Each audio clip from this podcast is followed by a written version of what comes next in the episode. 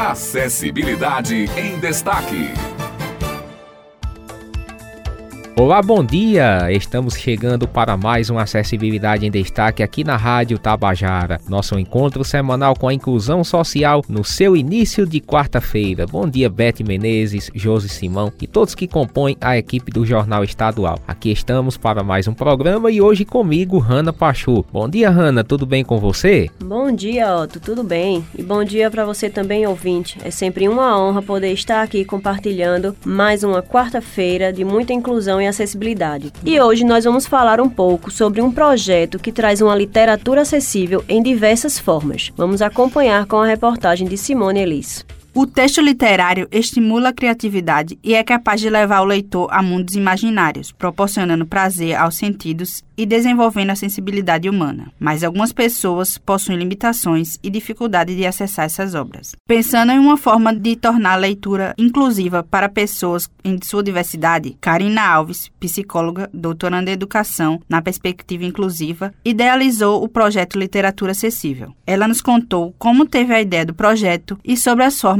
que eles estão disponibilizados. A ideia de escrever esse projeto surgiu da minha defesa de dissertação de mestrado, quando uma das professoras me perguntou o que eu faria com aquelas histórias que eu contei na minha pesquisa. Eu falei sobre ressignificação de identidade social de pessoas com deficiência e quando ela me perguntou isso, eu disse: eu não sei. Eu realmente não sabia o que fazer com aquelas histórias, porque eu contei 10 histórias de pessoas com algum tipo de deficiência que se reinventaram através do esporte. Eu trabalho com esporte, cultura e educação para pessoas com deficiência e pessoas sem deficiência também, mas sobretudo pessoas com deficiência. E aí ela falou para mim, então pense nas crianças. Daí surgiu a ideia de escrever os livros infantis e daí veio a ideia do projeto Literatura Acessível. Então hoje nós temos 11 livros, todos impressos em braille, com libras, língua brasileira de sinais, audiodescrição, pictogramas, audiolivro e fonte ampliada. Ela continuou a conversa com a gente falando do primeiro livro do projeto. O primeiro livro acessível foi O Menino que Escrevia com os Pés. Existiam outros livros, mas quando eu escrevi O Menino que Escrevia com os Pés, que foi o terceiro livro na realidade, eu despertei para a questão de não somente colocar a pessoa com deficiência como protagonista das histórias, mas também trazer a acessibilidade nas páginas dos livros, né? Então,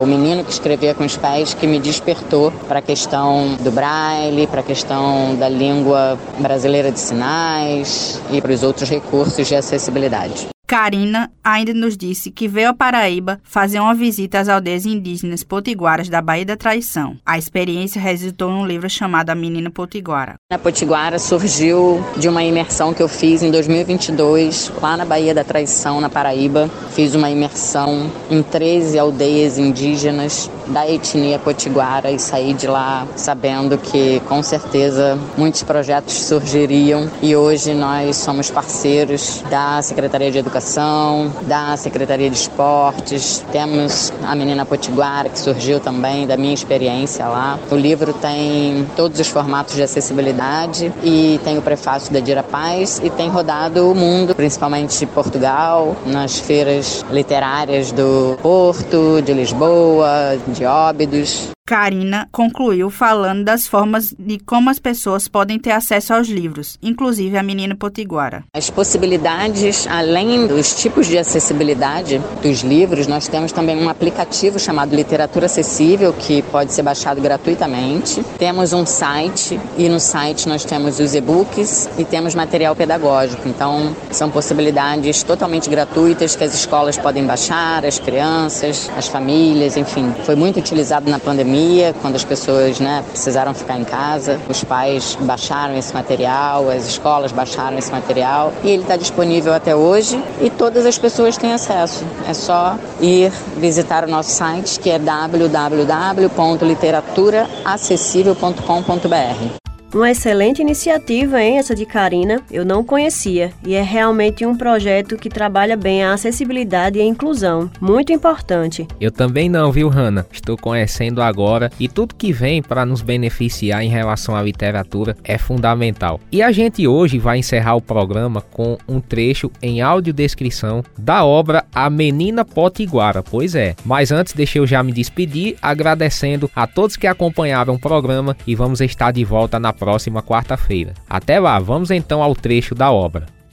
Literatura acessível. Capa.